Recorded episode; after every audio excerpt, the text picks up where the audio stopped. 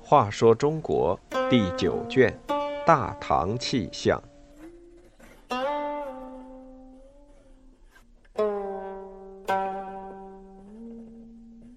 八出奇制胜。开皇九年，隋军一战定天下，但平陈的间谍战、心理战几年前就已开始。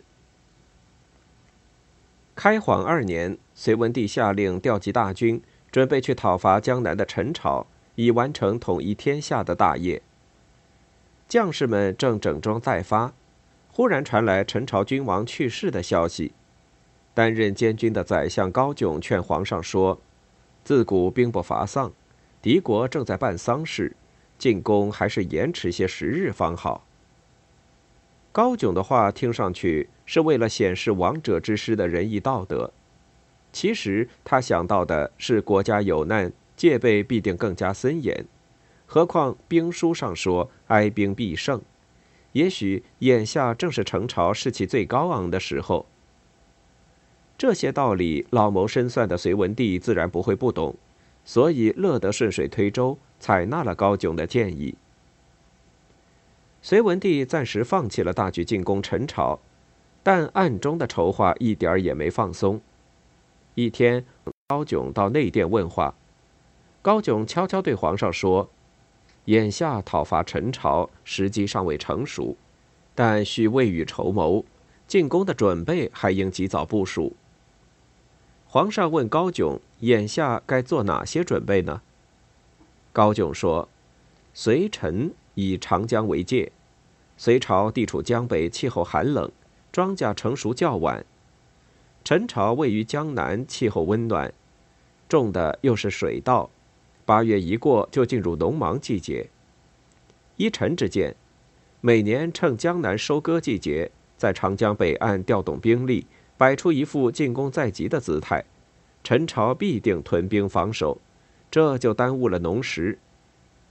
次数多了，敌人以为我只是虚张声势，便会渐渐放松警惕。一旦我军真正发动进攻，陈朝人一定会被我打得措手不及。听了高炯的话，隋文帝连连称赞道：“妙计，妙计！不知宰相还有什么出奇制胜的法子？”高炯又说：“北方人收割粮食大都藏入地窖，江南土质疏松潮湿，不宜绝窖储粮，所以粮仓都是用竹木茅草建造而成。”当他们以为我们虚张声势之际，我们不妨多派些间谍偷渡入境，纵火烧他们的粮仓。粮仓烧了必会重修，修好我们再派人去纵火，这样不出几年，陈朝人自会疲于奔命，劳顿不堪。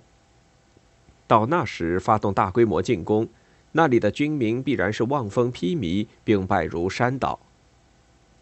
隋文帝对高炯的两条妙计极为赞赏，立刻传旨，令驻守在长江边上的隋军按计行事。陈朝军民先是被折腾得鸡犬不宁，继而渐渐就放松了警惕。隋朝当机立断，突然调集数十万大军对陈朝发动了全线进攻。南下的隋朝军队还散发了三十万份传单，传单上列举陈后主二十大罪状。张张都加盖了隋文帝的玉印。陈朝军民究竟有多少人读过这份传单？史书并未记载。可是战前对敌人发动心理攻势，在古代战争史上确实少见。高炯为隋朝统一立下大功，朝廷论功行赏时，文臣武将人人争先恐后，他却十分谦让地说。贺若弼将军出征前就献过平陈十策，后来他又在中山大败敌军。我不过是个文臣，哪敢与大将军争功？高炯的谦虚大度在满朝文武中赢得了很高的声誉。可是背后说他坏话的也大有人在，将军卢奔就是其中之一。卢奔是隋朝开国元勋，杨坚当了皇帝后。高炯的地位反而超过了他，出于嫉妒，便在皇上面前搬弄是非。可是隋文帝却对众大臣说：“高炯好像一面铜镜，越是擦拭，越是明亮皎然。”他还推心置腹地对高炯说：“我们君臣志同道合，不是流言蜚语所能挑拨的。”隋文帝器重高炯，是看重他的品质和才识。